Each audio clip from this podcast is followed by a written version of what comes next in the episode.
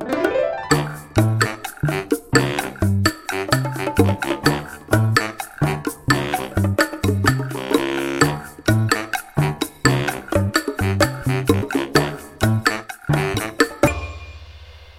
¿Qué tal? Esto es How to Spanish Podcast. Yo soy David.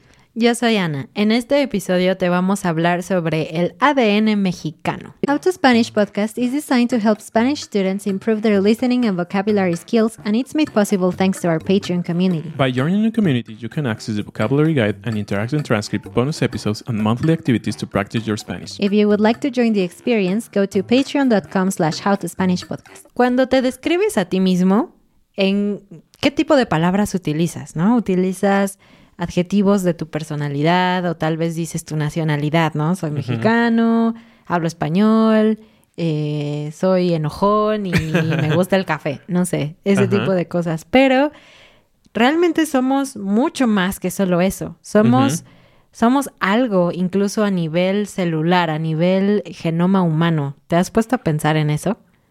Sí, y, y somos también eh, el resultado de muchas cosas que han pasado, no solo en tu vida, sino en la vida de tus padres, de tus abuelos.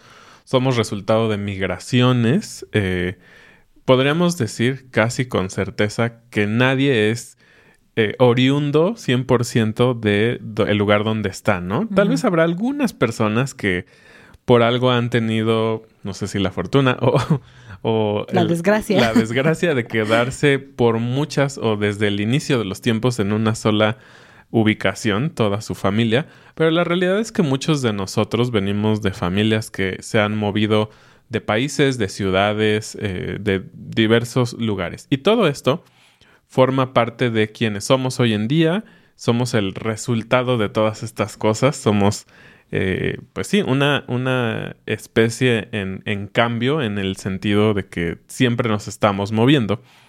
Y algo que seguramente tú no sabes, porque nosotros no sabíamos, es que todo esto eh, se graba en el ADN. Sí, antes pensábamos, o mucha gente piensa que el ADN nada más eh, trae información de, de, de, qué color va a ser tu cabello, tus ojos, el color de tu piel, eh, rasgos mmm, físicos principalmente que uh -huh. tienen que ver con el origen de tu familia, ¿no? Tus ancestros. Uh -huh. eh, y también sabemos que en el ADN, por ejemplo, pueden haber las enfermedades que uh -huh. vas a tener, eh, ahora sí que defectos de fabricación, podríamos decir, cosas que ya traemos por eh, herencia genética, no sé, tal vez voy a tener diabetes, porque mi padre, mi abuelo, mi tatarabuelo tuvieron diabetes. O tal vez voy a sufrir del estómago, ¿no? Porque mucha de mi familia ha sufrido con eso. Entonces, la verdad es que el ADN ha sido una, un descubrimiento maravilloso de, de la ciencia moderna, porque hay tanta información y creo que todavía no conocemos todo lo que, ahora sí que todo el potencial de información que tiene el ADN. Y justo este estudio nuevo eh, que te habla de, del ADN como algo que cambia constantemente es bastante asombroso. Sí, resulta que eh, en el ADN hay cosas no genéticas o no aspectos uh -huh. no genéticos eh, tan literalmente, sino que se ha descubierto que al examinar el ADN eh, se puede encontrar información relacionada a, por ejemplo, síndrome postraumático, uh -huh.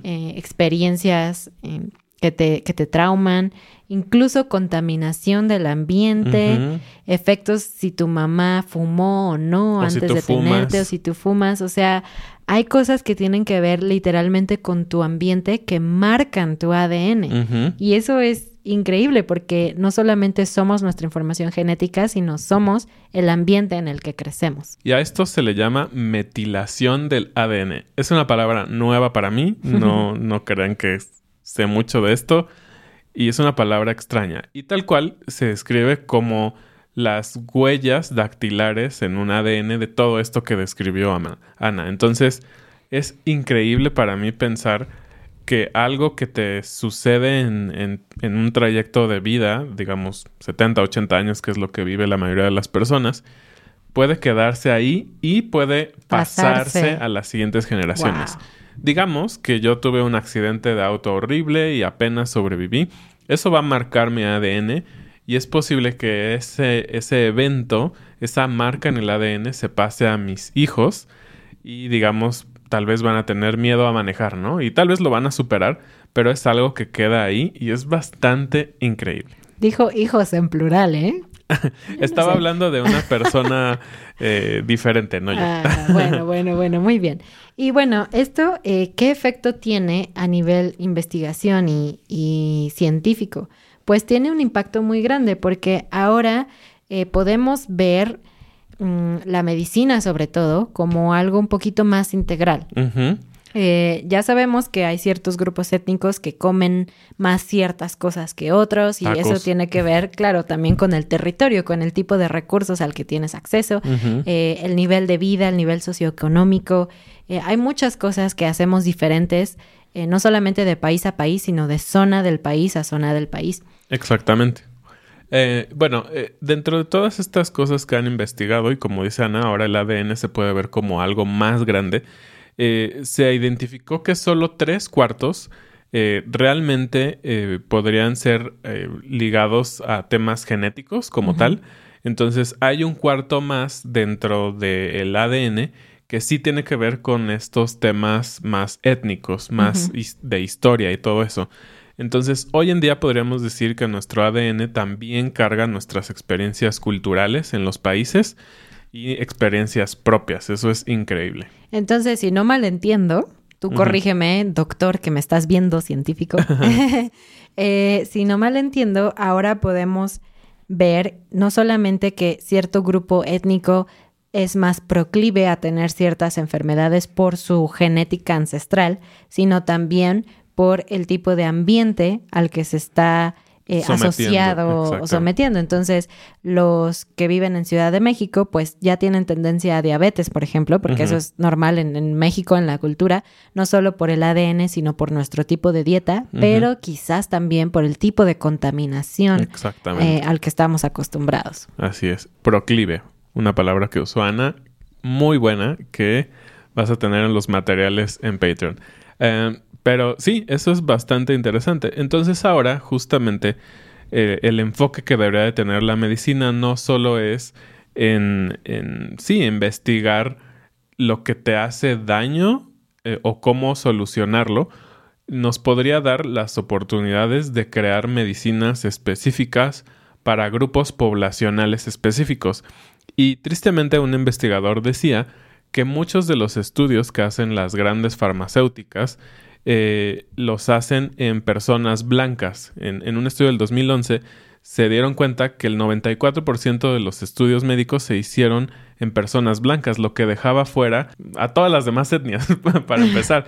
Entonces, con esto nos estamos dando cuenta que tal vez por ahí es un tema en que no nos curamos bien en algunos otros países cuando se desarrollan medicinas, no sé, en, en Europa, ¿no? Y a mí el mexicano que como tortilla todos los días no, me va a hacer el mismo efecto que a un europeo que come pan, papas y salmón todos los días, ¿no? Entonces, bueno, eso es algo que apenas estamos vislumbrando. Y ahora sí, ¿qué, ¿qué pasa con los mexicanos? Es muy interesante, se ha estudiado a los mexicanos y se sabe, tú vas a un médico en México que uno de los principales problemas y de hecho la primera causa de muerte del mexicano es la, diabetes. La diabetes tipo 2 en específico es, eh, es un mal que tú puedes escuchar con tus amigos. Mi papá ya tiene diabetes, mi abuelo, este, el tío, no sé qué.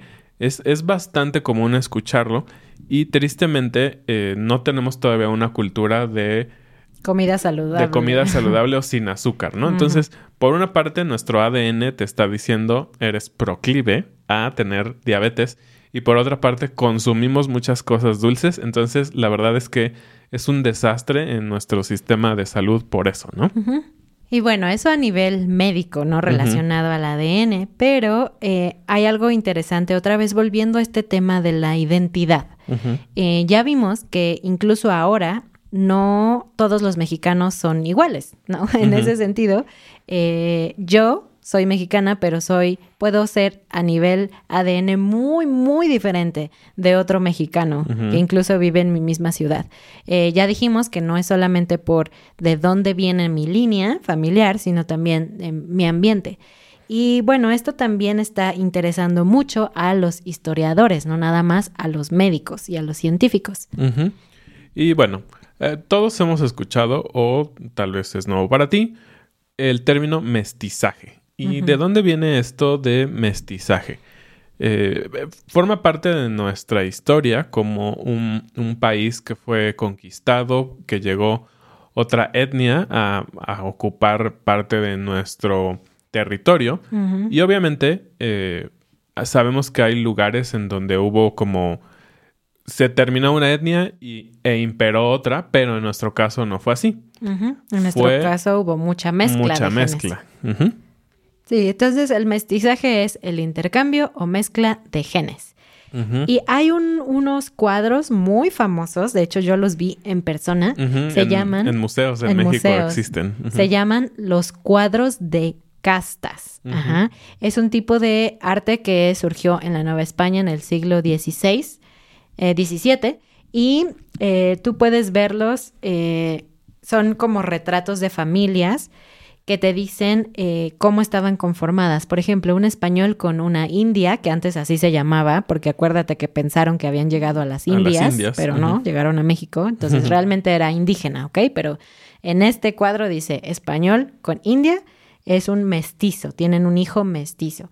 Un mestizo, es decir, un hijo de un español con una indígena, que, que se junta con una española tendrían un castizo. Y así, eh, nada más para que sepas algunas palabras eh, que quizás ni siquiera tienen traducción. Hay mulatos, españoles, mariscos, chinos. Em, que no es, no es, nada más déjame aclarar ese. No, no era una persona que llegó de China. Se le decía a un morisco con un español, entonces era una mezcla de la mezcla con otras mezclas. Exacto. Y este, alborazado y otras palabras que realmente ya no son muy comunes, eh, mestizo y castizo son como, y mulato son como los que más hemos escuchado.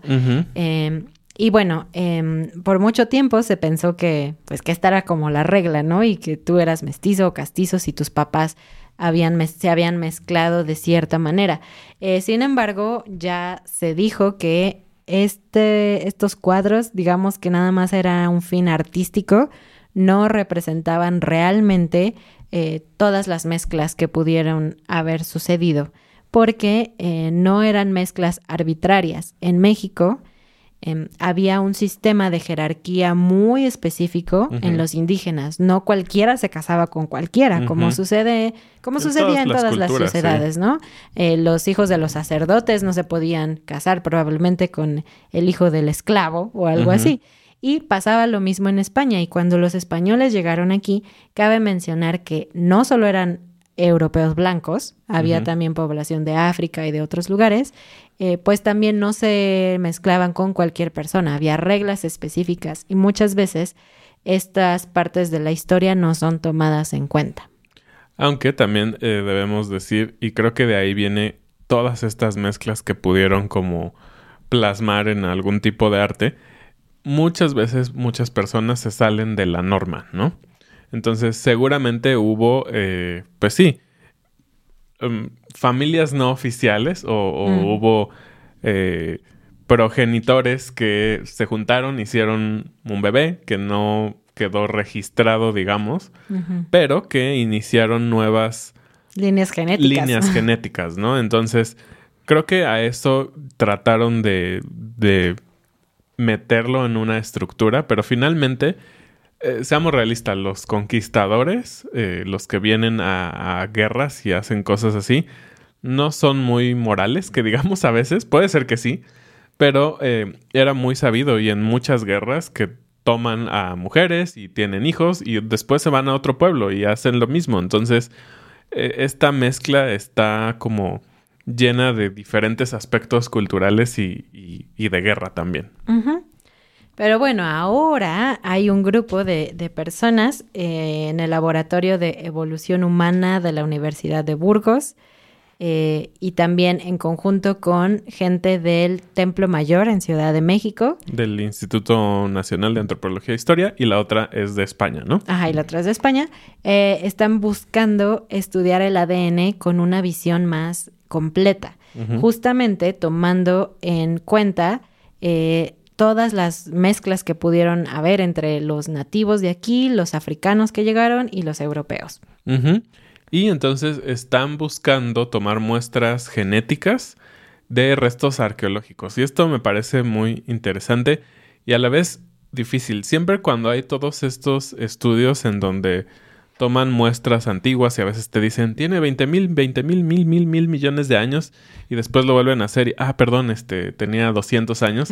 Puede ser un poco confuso y a veces a nosotros que nos llega la información tienes como diferentes visiones, pero bueno, creo que es un esfuerzo muy interesante y, está padrísimo que hoy en día puedas eh, regresar y revisar a nivel genético, a nivel ADN, qué es lo que tuvieron.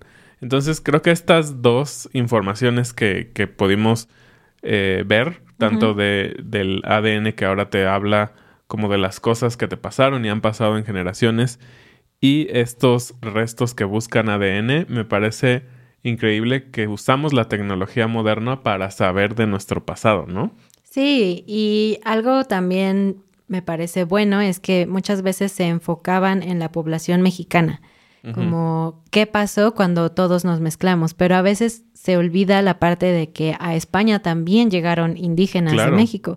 Eh, los indígenas nobles se sabe que fueron allá como para intentar eh, pues ocupar un lugar prominente, ¿no? Es como no soy cualquier indígena, soy el hijo del emperador, no sé qué.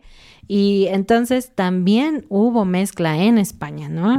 Eh, y bueno, esto es algo que muchas veces no se sabe. Y esto es muy interesante a nivel, mm, digamos, gente mortal como nosotros, pero también puede tener implicaciones mucho mayores. Em, incluso en la manera en la que pensamos sobre nosotros mismos. Se sabe que en México, tristemente, eh, tenemos, en general, no estoy diciendo cada persona, pero en general, una idea de que el conquistador era mejor, que era más fuerte, más guapo, más valiente. Eh, incluso existe esta, esta frase que a mí me molesta muchísimo, que es vamos a mejorar la raza. Y esto se dice cuando alguien en, de mi país se casa o tiene hijos con un europeo, con un español, con un eh, francés o con un estadounidense, alguien que no es mexicano. Y eso a mí me molesta muchísimo. Pero este podcast no se trata sobre eso. Simplemente eh, quiero decir que entender mejor eh, lo que somos, la mezcla que somos, y que eso no nos vuelve mejores ni peores que nadie, simplemente nos vuelve más interesantes, ¿no? Porque somos una mezcla de cosas, pues quizás podría contribuir, es mi deseo, a que la gente deje de pensar en eso y que la gente eh, se dé cuenta de que pues somos únicos y que no hay mejor ni peor en ese sentido. Gracias por venir a mi TED Talk. y justamente eso fue lo que sucedió con eh, una historia muy interesante porque tiene que ver con las altas esferas de la, de la parte indígena mexicana y con los conquistadores. Eh, si tú recuerdas, hemos hablado de Moctezuma, ¿no? Moctezuma fue un emperador importante. Él fue el que le tocó la buena o mala suerte de recibir a Cortés en México.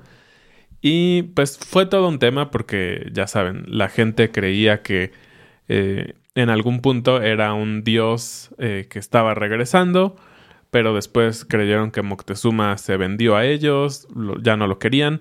Eh, por ahí escuchen ese episodio donde hablamos un poquito con más detalle de su historia. Pero lo que sucedió muy interesante es que Moctezuma tenía una hija. Y esta hija se llamaba Ixcachochitl. Algo así. un nombre un poco difícil para mí. Pero justamente lo interesante fue que ella era pequeña cuando ocurrió todo esto y se le dio un nombre también español. Entonces se le conoció como Isabel Moctezuma. Y esta chica eh, tuvo, eh, pues estuvo en, digamos, en, en, el estira y afloje del poder entre españoles e indígenas y le tocó, pues, ser tristemente una como moneda de cambio, ¿no? eh, fue esposa de Cortés en una... Una concubina. Bueno, concubina. Eh, sabemos que Cortés tenía a su esposa oficial, entonces Mm. eh, era su concubina. Le nombraron Doña, que es, es un... Es una manera como de, de respeto, ¿no? Hablamos a una doña, a una señora con alta, no sé, educación o con alta alcurnia. Eh, entonces Isabela de Moctezuma fue eso. Y pues bueno, le dieron también eh, encomiendas, que encomiendas era estos tierras que después se volvieron haciendas y todo eso. Pero algo interesante es que justamente ellos tuvieron un hijo. Entonces fue como uno de los primeros eh, mezclas entre españoles de alta, digamos, fama y alguien de, de origen noble de la parte indígena. Entonces, como puedes ver, fue un ejemplo de la mezcla de ADN que hubo en México y en específico muy interesante Cortés con alguien muy importante de la familia de Moctezuma. Bueno, pues aquí se termina nuestro chisme del ADN de México y de todo eso. Y bueno, esto es lo que está pasando acá en nuestro lado del, pa- del mundo. Pero si tú conoces de otros estudios interesantes que se están haciendo por donde tú vives, pues también cuéntanos, nos interesa mucho saber. Y así es, eso es todo por este episodio. Muchísimas gracias como siempre. Recuerda que en nuestra comunidad de Patreon tienes acceso a la transcripción interactiva, a materiales sobre este episodio y muchos otros. Y también que tienes la oportunidad de hablar todas las semanas sobre este episodio con nuestra comunidad. Así que si quieres unirte, ve a Patreon y busca How to Spanish. Muchas gracias y bienvenidos a nuestros nuevos patrones. Daniel, James, Slawamir, John, Sidney, Lauren, Brad, Shan, Nico, Ron. Apolo, Stig, Jaina, Deb, Gordon, Kayla, Victoria, Ken, Gia, David. Esto es todo ahora sí y nos vemos la siguiente semana. Adiós. Adiós.